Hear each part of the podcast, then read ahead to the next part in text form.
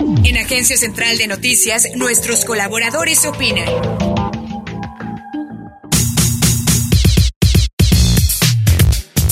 Desde que fue aprobada la candidatura de Trump para reelegirse como presidente de Estados Unidos, analistas políticos pronosticaron que la próxima elección presidencial sería la más reñida en la historia de aquel país, o cuando menos una de las más espectaculares peleas entre los dos partidos que conforman su vida política. John Biden del Partido Demócrata y Donald Trump del Republicano se disputan ya los puntos clave para lograr el mayor número de sufragios. A decir de los especialistas, Biden se perfila como ganador, pero el presidente amaga con no aceptar el resultado de la elección del 3 de noviembre próximo, lo que provocaría un choque entre las élites, el caos y el fin de la utopía en el país de la democracia. Pero las gestiones de los gobiernos federal y estatales de Estados Unidos, ya fueran de los republicanos o demócratas, nunca favorecieron los intereses de las clases trabajadoras, sino a los intereses del capital monopólico. Mantener a su país como primera potencia económica y militar es lo que importó siempre al partido triunfante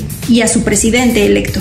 La historia demuestra que no existe diferencia esencial. Cualquiera que sea el partido vencedor, los votantes eligen invariablemente a un representante de la clase en el poder. Otro hecho que refuerza la definición del proceso electoral como una comedia es que el papel más importante y decisivo no lo juega la mayoría del electorado, sino un pequeño grupo de representantes, el colegio electoral. El pueblo estadounidense podrá preferir a un candidato, pero este no tendrá asegurado el triunfo si no consigue el apoyo del colegio electoral. Estados Unidos, que presume ser el modelo de la democracia mundial, es en realidad el mejor ejemplo de la falta de participación democrática. Aquí no importa el voto de los ciudadanos para elegir al presidente. La decisión está en manos de un grupo reducido, unas cuantas centenas que representan a una población superior a los 300 millones de habitantes. Paradojas de la democracia estadounidense. En su edición de esta semana, Busos da a conocer la amenaza de Trump que, ante la ventaja de su contrincante en esta etapa, ha dicho que no aceptará la derrota y puede negarse a entregar el mando. La soberbia del actual mandatario estadounidense nos enseña cómo, en el país de la democracia, se usa el poder para influir y controlar los procesos electorales y así dar lecciones a otros estados capitalistas.